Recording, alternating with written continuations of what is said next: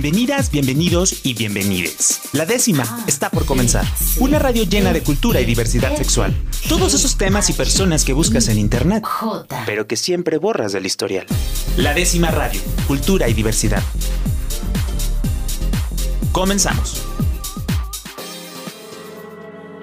Pues muy buenas noches a todas mis amigas, mis amigos y mis amigas que están con nosotros esta noche de miércoles aquí en la décima radio. Yo estoy muy contento porque en esta ocasión, eh, pues estamos de manteles largos precisamente porque estamos festejando el cuarto aniversario de la décima radio aquí a través de Jalisco Radio, la radio cultural del estado de Jalisco a través del 96.3 FM.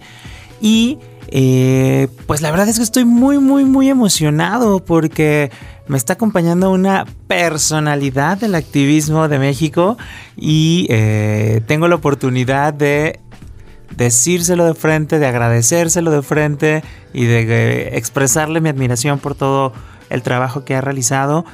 Y pues a lo mejor usted se está preguntando de quién estoy hablando. Estoy hablando de ni más ni menos de Kenia Cuevas. Bienvenida, Kenia, ¿cómo estás? Muy bien, muy contenta de estar aquí en tu espacio. La verdad es que agradecida también por todo eh, el amor ¿no? que, me, que me ha brindado Jalisco, no desde ya hace algún tiempo, pero hoy especialmente vine a una actividad que me pareció súper amorosa y bueno, pues rematar contigo el día, pues mucho más. Oye, pues de entrada muchísimas gracias por estar aquí y acompañarnos a celebrar, porque esto es una celebración de estar hablando de temas de diversidad sexual aquí en la radio pública del estado de Jalisco. Y qué mejor que recapitular un poco de tu historia, porque creo que es muy importante darle voz y seguir contando las historias que yo creo que son necesarias que sigamos contando a manera de inspiración para otras personas, porque tu historia no ha sido fácil. Y el día de hoy creo que has abierto muchas puertas para muchas personas y ahorita que traen como la idea o ya empezaron a generar células por todo el país también para poder seguir apoyando personas, creo que no es fácil en el activismo, también eso es algo que es reconocerse mucho porque me ha tocado trabajar con muchas organizaciones y pues es picar día a día, ¿no? Pero a mí me gustaría que en tu propia voz tú me dijeras quién es Kenia Cuevas. Bueno, Kenia Cuevas es, soy activista por los derechos humanos, soy una mujer trans, una mujer luchadora, eh, totalmente sobreviviente de un sistema pues que ha sido opresor, ¿no? Discriminatorio históricamente y que es a los procesos que desgraciadamente me he enfrentado, ¿no? Eh, desde muy temprana edad eh, me tocó vivir la violencia estructural, sistemática y principalmente en el primer círculo que es la familia. Eh, de ahí se detona y se traduce a, que yo tengo que salir a los nueve años, ¿no? Porque pierdo a mi abuela, que era mi tutora o quien se hacía cargo de mis hermanos y de mí y termino viviendo en las calles, ¿no? Llego a las calles de la Ciudad de México, el primer día conocí a una mujer trans que yo de chiquita no entendía por qué mis amigos se, burlaban de mí por, por no jugar fútbol, ¿no? O por qué mis hermanos me, me, golpeaban cuando jugaba las muñecas. Yo no lo entendía a esa edad.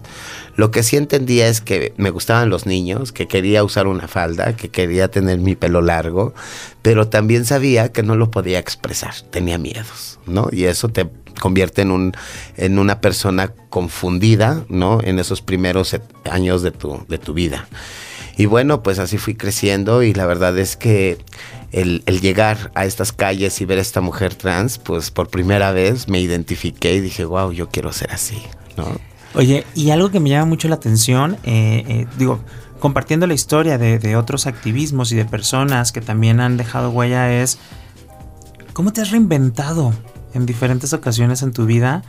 Em, aprendido, crecido, evolucionado para llegar a ser lo que hoy eres y cómo vas llevando el ejemplo a otras personas. Pues yo creo que de primero desde reconocer que fui víctima, ¿no? De muchos procesos de vida. Sin embargo, como víctima te resientes, eh, creas este odio en tu corazón, ¿no? Conforme pasan los años se vuelve crónico.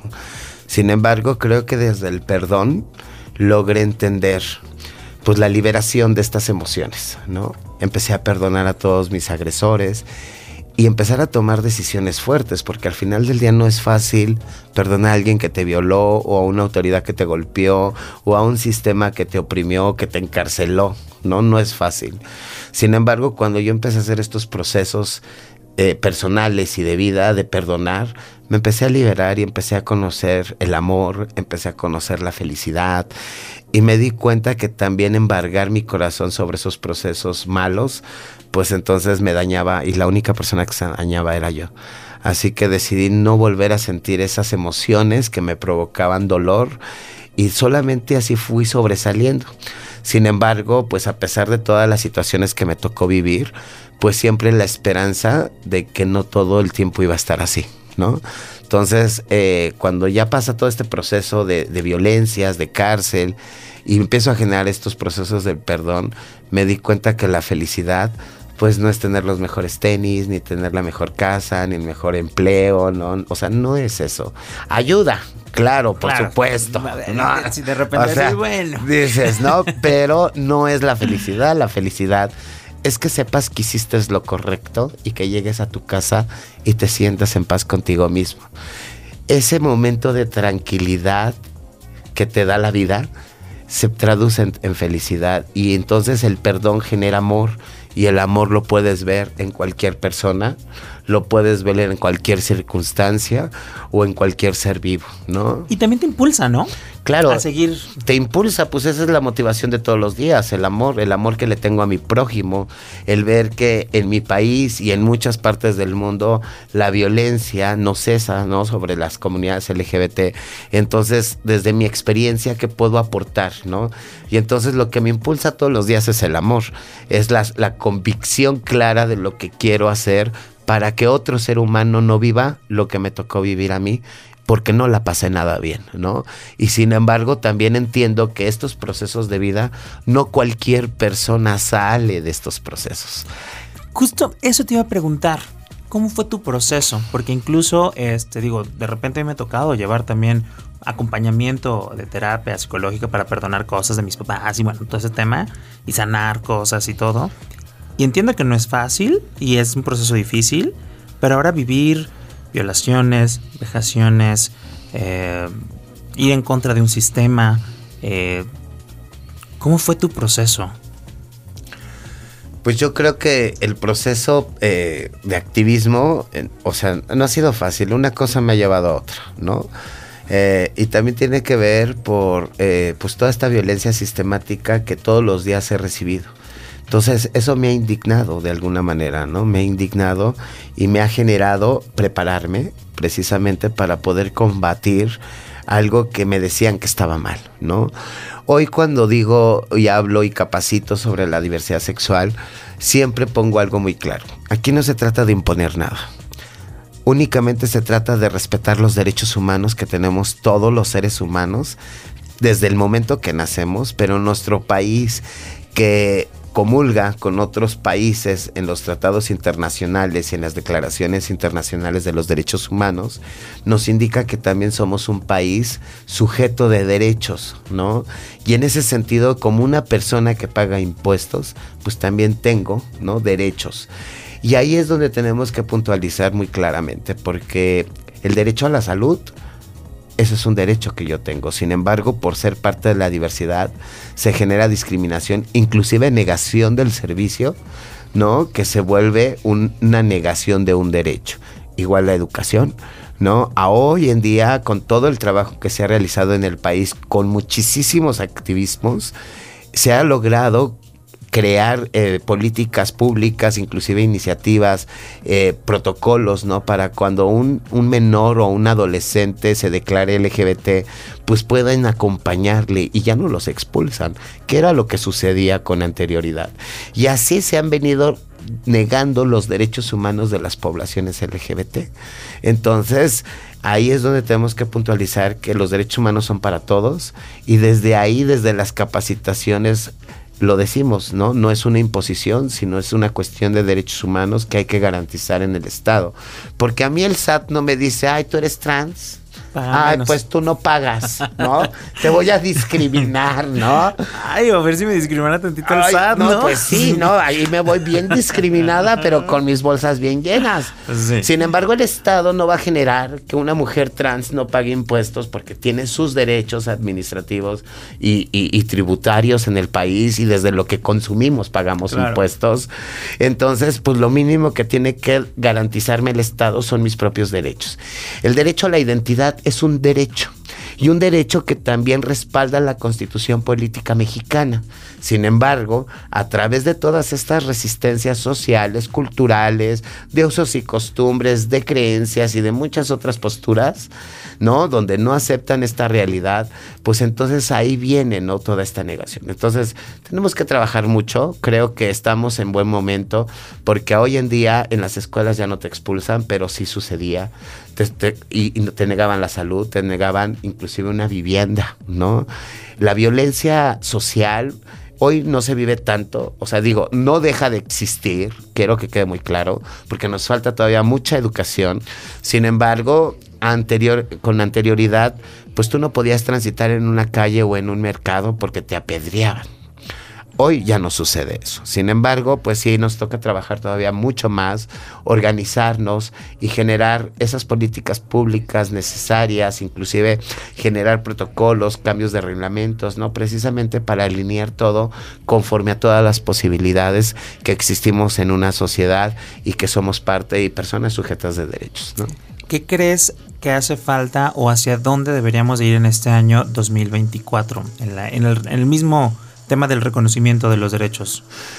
Pues mira, nos falta mucho en el cambio de identidad, ¿no? Creo que eso ha sido un derecho, una legislación que se ha generado ya en algunos estados de la República, eh, para ser exactos, en 20, eh, donde ya se garantiza jurídica y legalmente el cambio de identidad de las personas que nos autoidentificamos o autopercibimos eh, con un género distinto.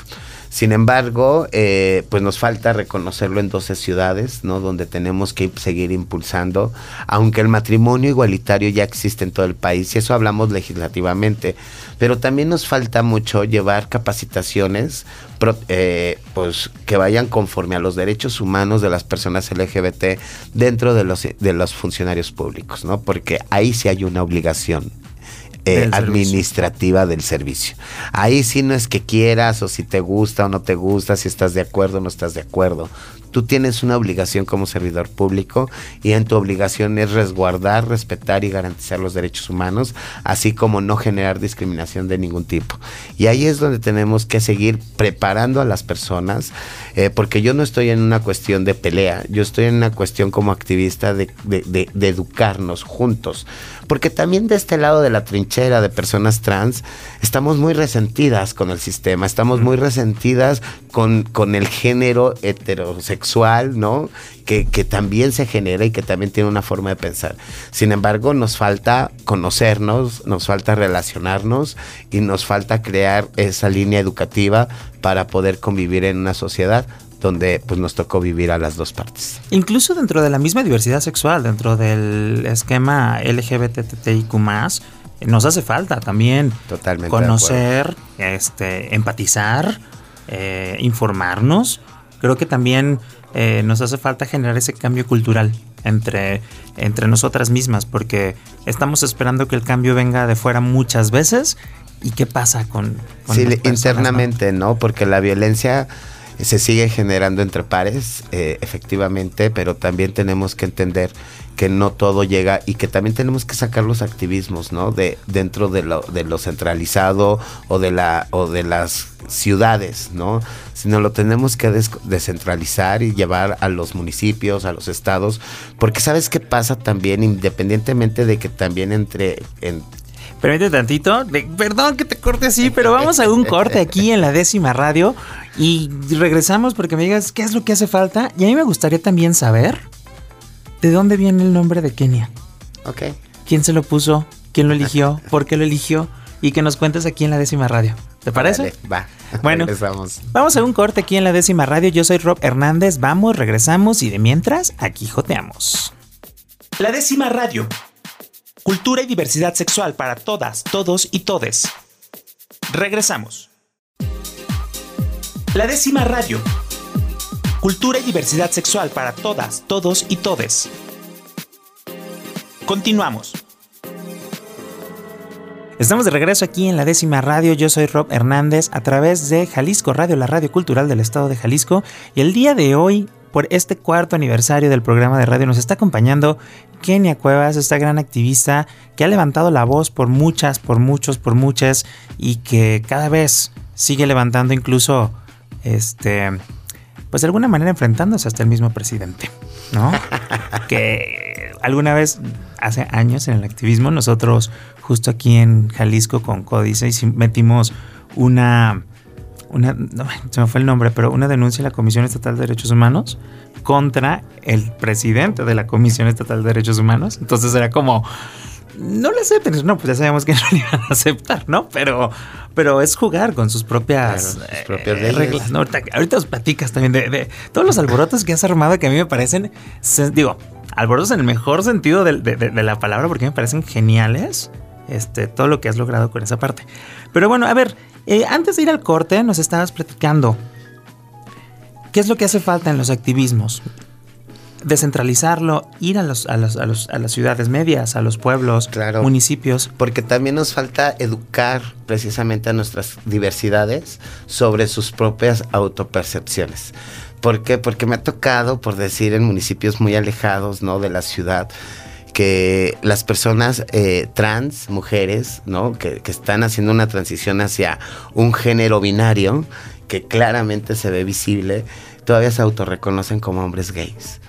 ¿no? O hombres trans que ya hicieron toda una transición, inclusive ya generan pues prácticamente la masculinidad y todavía se siguen generando como mujeres lesbianas, ¿no? Entonces, ahí habla también de que también toda esta información que se está generando, acuerdos, tratados internacionales, no llega a esas comunidades. Entonces, el empoderamiento que hace falta hacer con las mismas comunidades LGBT para que se puedan reconocer, ¿no? Y de esa forma puedan salir a defender sus derechos humanos. Y no hablemos de las figuras públicas, que también ahí ya de, verdad hemos tenido otras diferencias y mejor le tomo el café. Mejor me tomo un sorbito de café porque está más bueno el café.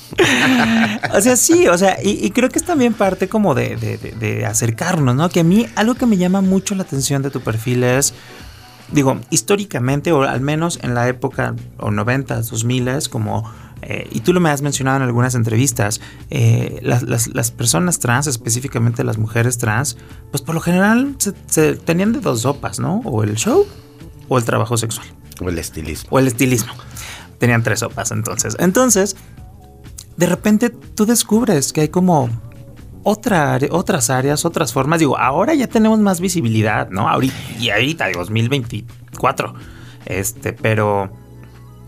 ¿Cómo te diste cuenta tú de que no necesariamente te tenías que enganchar en esos eh, espacios? Unos en los que ya habías vivido, como el trabajo sexual, y cómo te empiezas a aprender este, a empoderarte al activismo, a salir? O sea, ¿cómo rompes como con esos Bueno, yo creo que desde que salí de la cárcel, porque déjame decirte que a mí el sistema me metió presa por un delito que no cometí y bueno, tuve que estar presa 10 años, 8 meses, aunque salí absuelta. Sin embargo, creo que ahí fue donde dejé el consumo, un consumo que fue pues que empecé a hacer desde los nueve años que salí de mi casa, fui presa fácil de las drogas y entonces dejo el consumo y entonces empiezo a ver la, la vida de distinta forma, ¿no? Porque únicamente mi, mi, cabeza pensaba que el drogarme era la única forma de sobrevivir, ¿no? En este sistema y que también la droga me, me ayudaba a olvidar un poco el dolor, ¿no? De la ausencia de padres, de una sociedad, ¿no? Abandonada, en un parque, toda llena de costras de mugre, ¿no? Entonces todo esto me ayuda, ¿no? A, dejar las drogas, la cárcel. Y bueno, al salir, creo que ahí fue donde empecé como a hacer mis primeros pinillos de, activismo, ¿no? O sea, independiente de que en la cárcel ya ayudaba a personas a bien morir, eh, salgo y empiezo a profesionalizarme junto con Clínica Especializada Condesa para aplicar pruebas de detección de VIH. Entonces, pues yo tenía la intención de ayudar a mi comunidad porque sabía que con las trabajadoras sexuales no llegaba ningún servicio, ni siquiera un solo condón. Entonces empecé a hacer prevención, empecé a aplicar pruebas, a llevarles condones, a hablarles pues qué es la importancia de utilizar un método de barrera, que como trabajadoras sexuales siempre estábamos en riesgo, ¿no? O en prácticas de riesgo. Entonces empezarles a dar educación y luego cuando salían casos que ya vivían con VIH, acercarles a la clínica, ¿no? Y ayudarles a, llevar el proceso, pero no nomás eso, ¿no? Eh, sino también a generarles sus documentos, algo que ni siquiera se autoidentificaban con esos documentos. Entonces empezar con todo un proceso de acompañamiento, creo que desde ahí genero. Sin embargo, pues yo decía, desde el 2016 para atrás, ¿no? Pues lo que hace en mi mano derecha, pues que no lo sepa la izquierda, ¿no?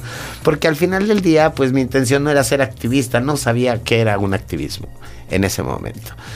Y ahí fue donde me toca presenciar el asesinato de Paola Buenrostro, que es un caso que todo México conoce, que asesinan a mi compañera en el 2016.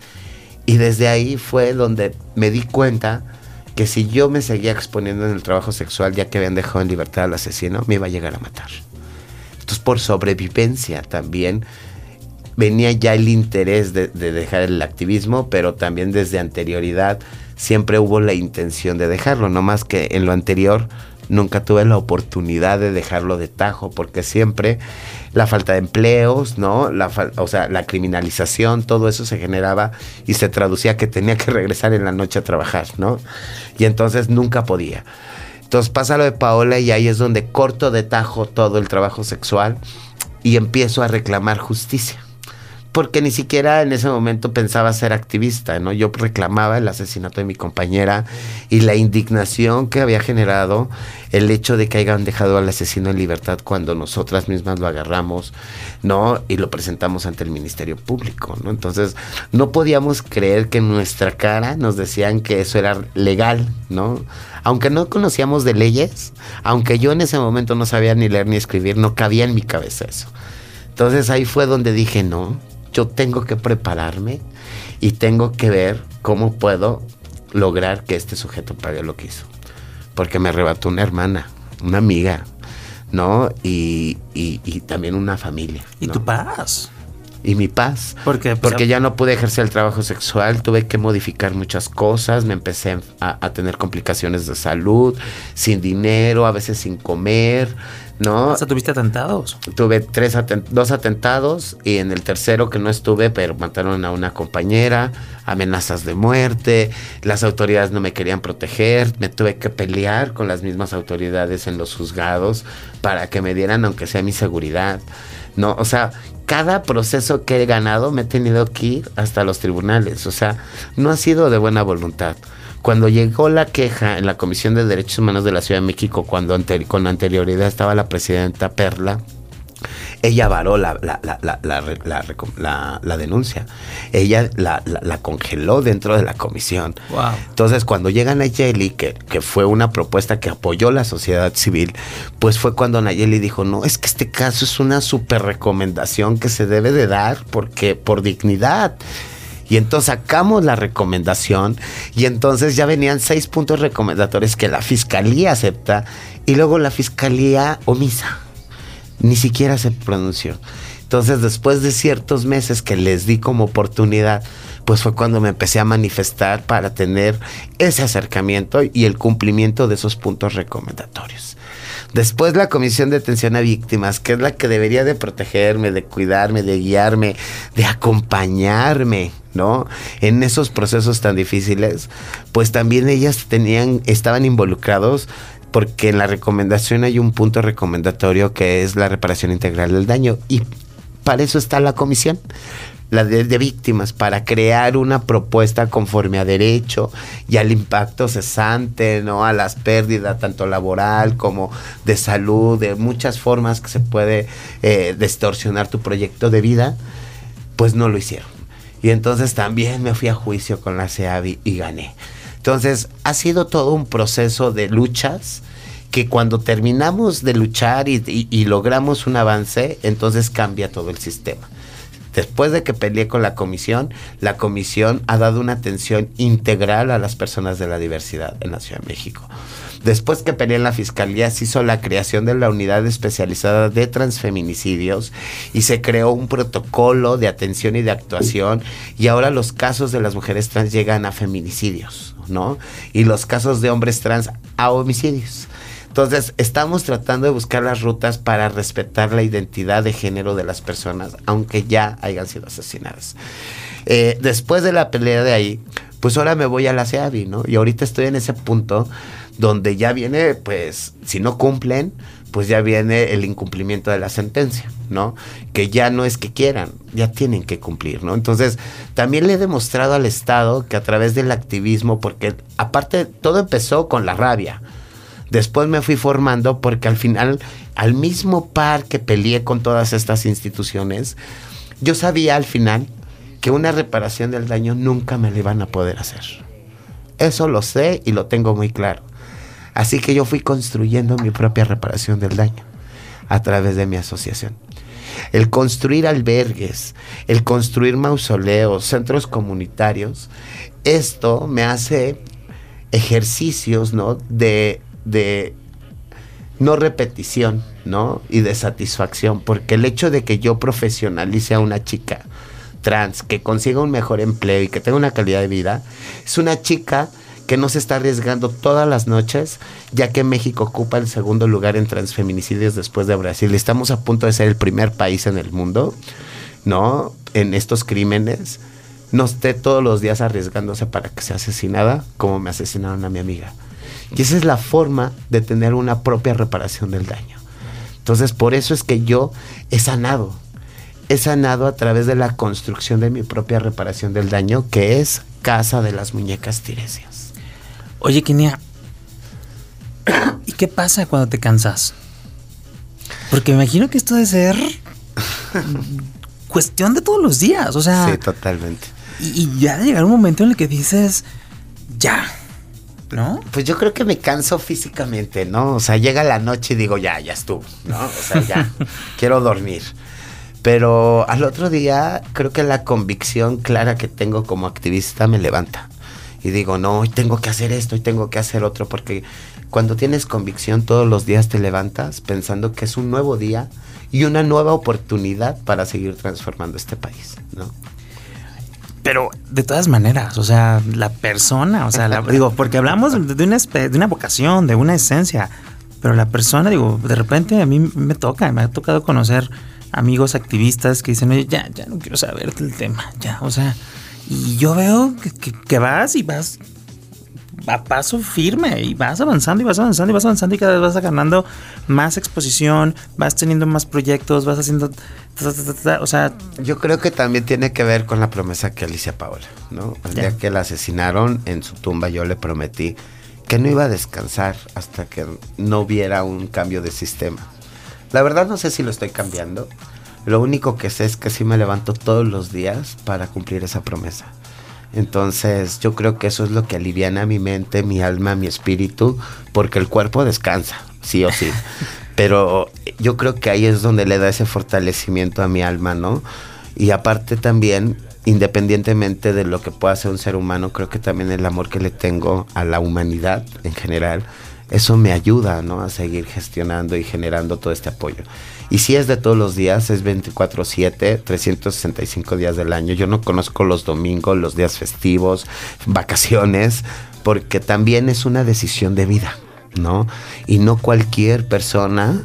Eh, que yo conozca, ¿no? O sea, son muy poquitititas las personas, las puedo contar con una mano, que decidieron tener una vida totalmente para cambiar el sistema y que han entregado su vida, ¿no? Y creo que ahí es donde también es una decisión de vida, que también es válido, ¿no? Los activismos hasta donde quieran hacerlos.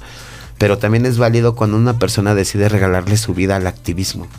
Y si me tengo que morir en la raya, pues me voy a morir en la raya, así como me voy a morir en cualquier momento, porque pues bien dice el dicho, ¿no? Cuando no te toca, aunque te pongas, y cuando te toca, aunque te quites, ¿no? Entonces yo tengo muy claro eso porque he vivido en la cárcel, he vivido en la calle, me he encontrado y me he enfrentado con cada cosa y situación, riñas, golpizas, ¿no?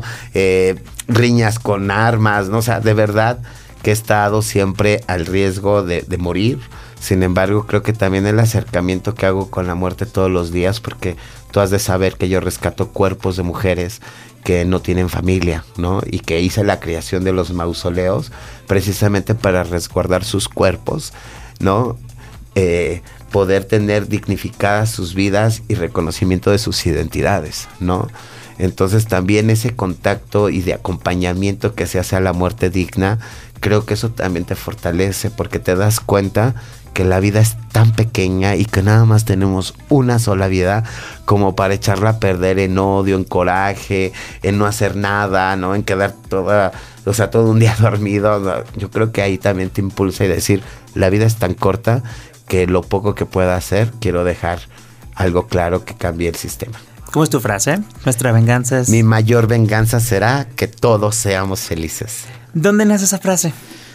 Pues yo creo que desde el ver cómo nos vengamos la humanidad, ¿no? Yo creo que la humanidad siempre buscamos vengarnos haciendo sufrir a otro ser humano o hacerle lo que nos hizo, ¿no? O sea, siempre buscas la venganza desde esa mirada, ¿no? Desde el sufrimiento o que pase lo mismo que yo pasé. Y yo creo que también no está chido, ¿no? No está chido porque hay gente que te violenta sin saber que te violentó, ¿no? Y no puedes vivir todo ese tiempo así. Entonces no te puedes resentir con todo el mundo y aprendí que también una forma de vengarme en esta sociedad en particular era que yo fuera feliz. Y entonces dije, les voy a dar la vuelta. ¿Quieren que yo me vengue? Pues les voy a mostrar que puedo ser feliz, que puedo ser íntegra, que puedo ser trabajadora, luchadora, reconocida, ¿no? Y que soy la misma Kenia Cuevas que era hace 20 años, ¿no?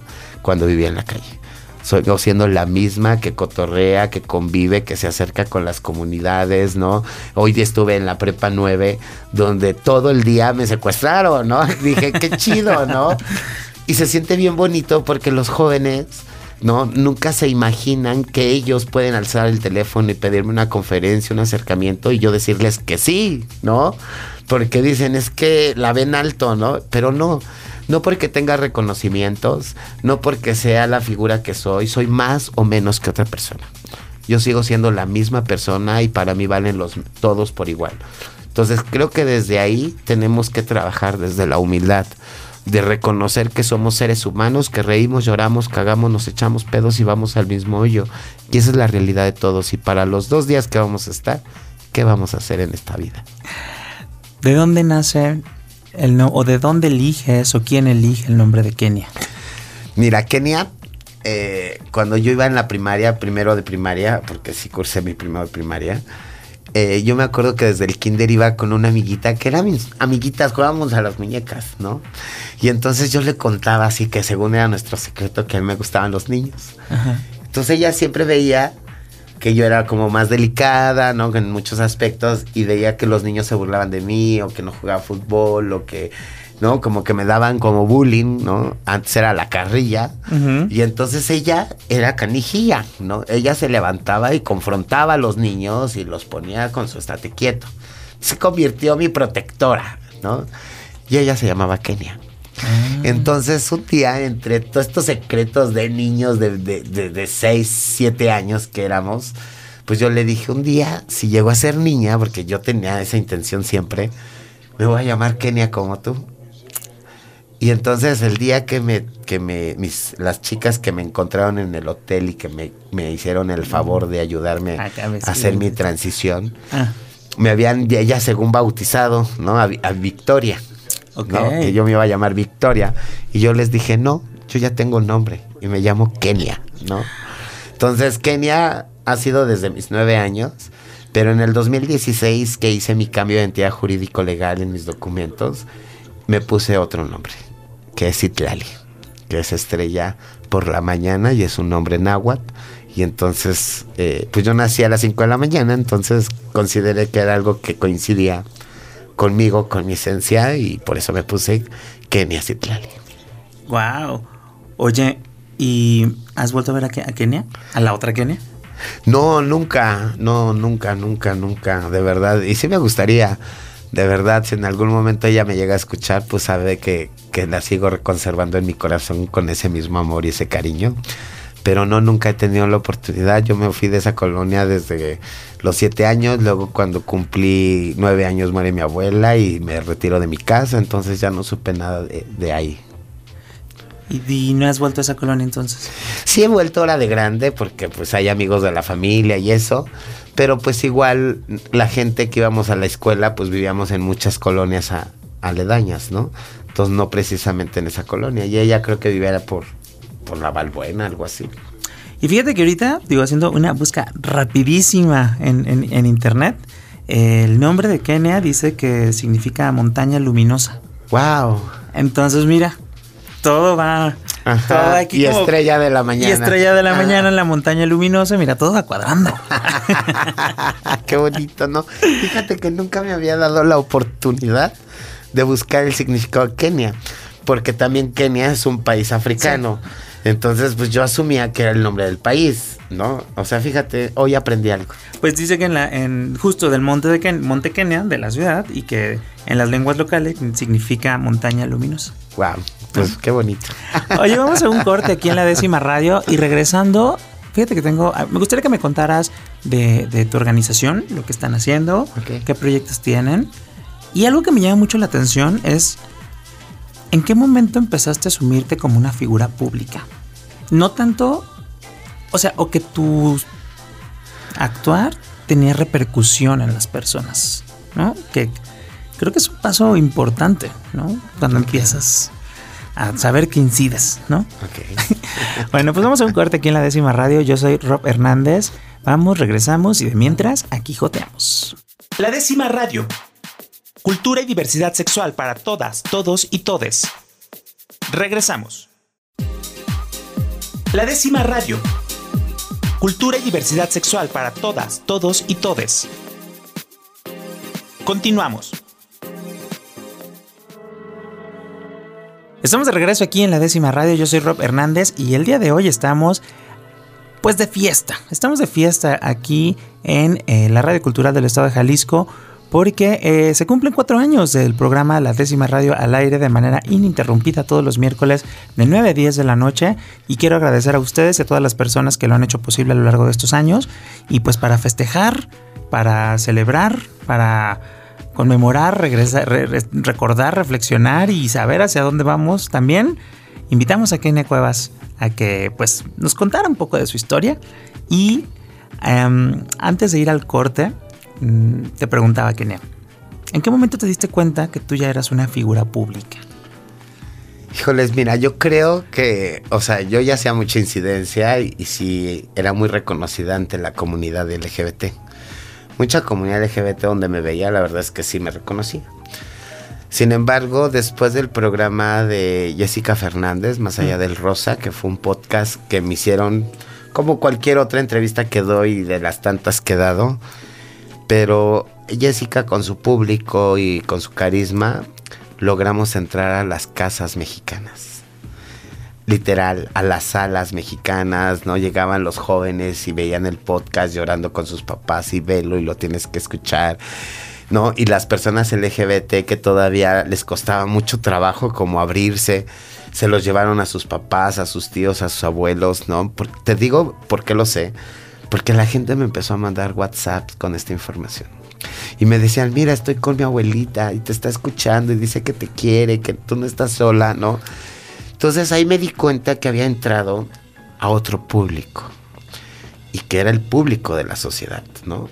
Donde también logré sensibilizar a muchos padres LGBT porque les dio un contexto de vida que enfrentamos las personas diversas. Y entonces las personas decían, pues yo quiero a mi hija, hijo, hije, y yo no quiero que pase por eso. Entonces hoy tengo que informarme, tengo que aceptar, tengo que cuidar, tengo que escuchar. Y eso se generó a través de ese podcast, ¿no? Me habló mucha gente, ¿no? Gente cisgénero, profesional, ¿no? De muchas eh, facultades, ¿no? De muchas este, disciplinas, ¿no? Oye, es Kenia, pues fíjate que yo soy psicóloga y nunca había escuchado un testimonio así, de verdad que poderoso. Me hablaban trabajadores sociales, es que tú, todo un trabajador social quisiera hacer lo que tú ya haces, ¿no? Y así, ¿no? Y entonces pues dije, wow, qué padre, ¿no? A mí me habló Jessica Fernández, yo estaba en, en Chihuahua capacitando, ahí les mando un beso a todos mis amigos de Chihuahua, estaba capacitando los centros penitenciarios. Wow. Los 11 centros penitenciarios, entonces me fui 11 días y cubría tres capacitaciones al día para cubrir los tres turnos por día por penal. Entonces fueron 11 días así tremendos, ¿no? En la mañana atendía los de la noche que iban saliendo, en la tarde los de la mañana y en la noche los que iban a entrar en la, los que iban saliendo de la mañana, de la tarde. Y así cubría todo el turno, todos los turnos de un penal en un día. Y entonces al otro día me iba a otra ciudad donde estaba otro penal y así me la aventé. Entonces, como entraba a los centros penitenciarios, te retiran tu celular y pues no ponía mucha atención en las redes porque también no las sabía manejar tanto. Y aparte, pues yo en Instagram tenía ocho seguidores, ¿no? Y entonces me habla Jessica en un momento que salimos de la cárcel y le habla a mi asistente Mayita y le dice, oye Maya, ¿Kenia no revisa sus redes sociales? Y le dijo, pues no sé, déjale pregunto. Entonces me pregunta, oye, es Kenia, que si revisas tus redes sociales. Le digo, ¿cuál? Facebook. Todavía no. y me dice, no, que revises Instagram. Le digo, pero ahí tengo nueve seguidores. Me dice, que la revises. Cuando revisé, ya tenía 25 mil seguidores. Wow. De un día a otro. Y ahí fue donde, y mensajes y toda la gente y el, y el eh, fragmentos del podcast en TikToks, ¿no? O sea, la misma gente decía, te amo, te quiero, me representas, wow, qué historia, ¿no? Entonces, no nomás incidí en la comunidad LGBT, también incidí en las personas que han consumido en algún momento sustancias, o las personas que tienen un recién diagnóstico, o que las personas que han estado privadas de su libertad, o las mismas trabajadoras sexuales, la misma diversidad, las mismas familias LGBT, o sea, incidí en muchos sectores. Entonces la gente pues vio una historia de superación, vio una historia que también no nomás se superó y salió de esos contextos, sino nomás se traduce en eso, porque cualquier persona puede salir. Y hay muchas personas en el mundo que han salido de esos contextos. El tema es qué haces después de esa experiencia. Y entonces creo que aquí lo que sumó ¿no? a la credibilidad es que cuando veían que yo hablaba de Casa de las Muñecas, que Casa de las Muñecas ya era una organización totalmente colocada, pues empezaron a ver en internet que era real, ¿no? Que era lo que se estaba haciendo con las comunidades más vulnerables y entonces la gente empezó a tener, lejos de un reconocimiento y de una historia de superación, empezó a tener admiración, que eso también lo agradezco porque la gente es muy linda, ¿no? Yo llego a cualquier comunidad y bueno, he ido a la Huasteca, Veracruzana, a las zonas indígenas, ¿no? A, municipios muy alejados. Y la verdad es que la gente se desvive y me reconoce, ¿no? Y eso es muy bonito, ¿no? Me, han visto en los semáforos y así, es genial, ¿no? y luego así, pues bájate, vas a tomarnos una foto, ¿no? Y, o sea, en pleno semáforo, ¿no? Y luego con la intención de que se sientan cómodos, ¿no? O cómodas, ¿no?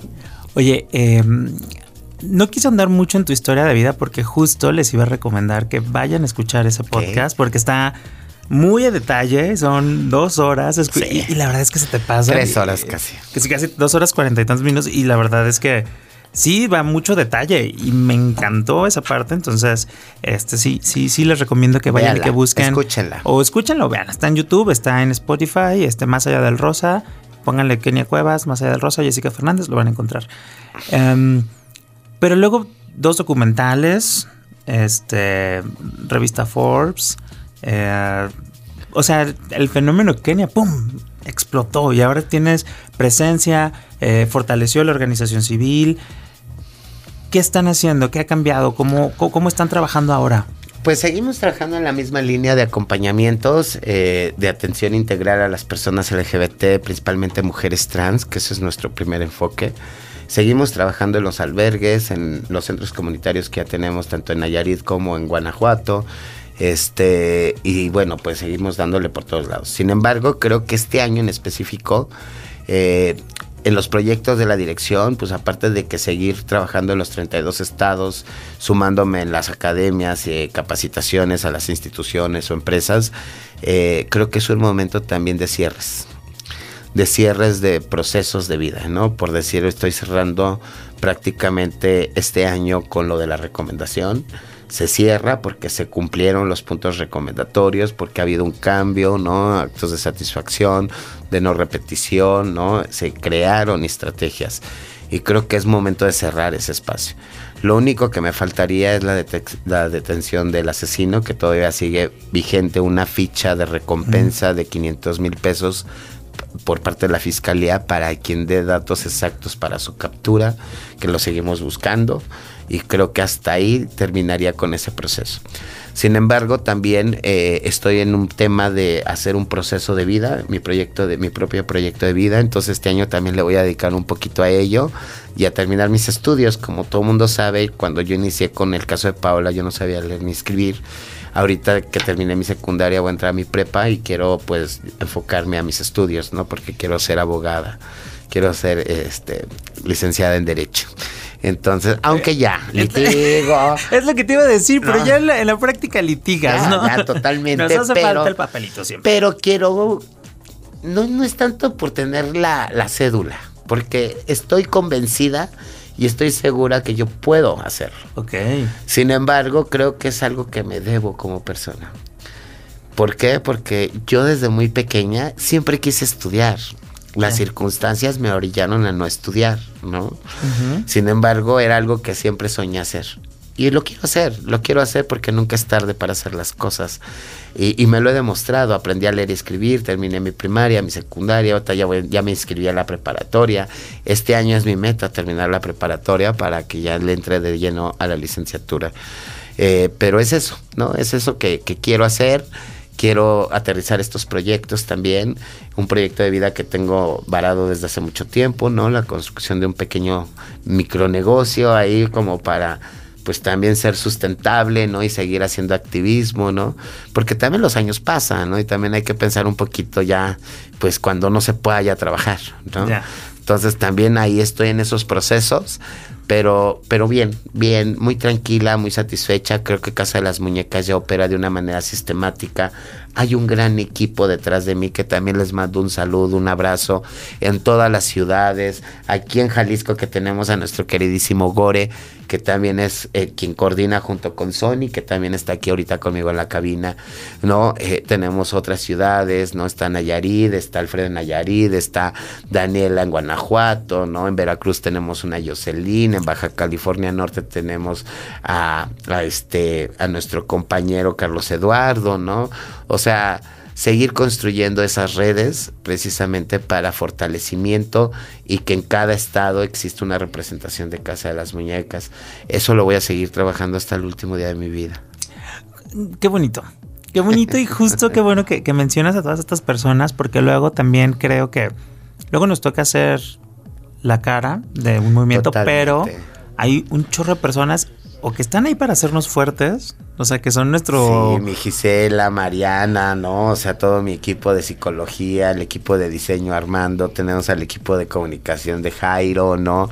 O sea, es una infinidad de personas que voluntariamente todos los días están convencidos, igual que yo, a que a través de este apoyo, de esta transformación que estamos haciendo, se traduzca en el impacto socio, sociocultural de las personas LGBT. Entonces creo que también el agradecimiento a ellos, yo sin ellos no podría estar ahorita donde estoy. Claro que Casa de las Muñecas no existiera si no tuviera todo este acompañamiento de todas estas personas voluntarias, porque también es bueno decirlo que son personas voluntarias, porque prácticamente casi todo lo que percibe la asociación es para la manutención de las casas, que no es nada fácil tampoco, pero lo destinamos únicamente para los apoyos de las chicas, ¿no? Entonces toda la gente va con amor, con cariño, comprometida, convencida y con mucha dedicación a hacer lo que hace todos los días y todas las formas en las que puede apoyar a Casa las Muñecas. Entonces, agradecida con, con ellos, con la vida y con, con todo su trabajo, porque gracias a, también a todas esas personas, muchas chicas se están recuperando, otras están estudiando, Verónica de, educación también, ¿no? Que tenemos Max de jurídico, ¿no? O sea, tenemos a muchas personas que están dispuestas a seguir transformando la vida de las personas LGBT. Oye, Kenny, para cerrar esta entrevista, tú le prometiste a Paula que harías un cambio en el sistema. Y ahorita creo que has hecho varios cambios, ¿no? O sea, no solo uno, o sea, y creo que querer cambiar el sistema, este, pues es una tarea difícil, ¿no? Y luego un sistema mexicano, que mundialmente es uno de los países más machistas del mundo. Y más corruptos. Y más, corruptos y más delincuencia, ¿no? ¿Cuál es el cambio que has promovido que para ti personalmente, o sea, más allá de estructuras, para ti personalmente, ¿cuál es el que tú dices? Con este creo que ya le aboné más a esa a esa promesa que le hice a Paula?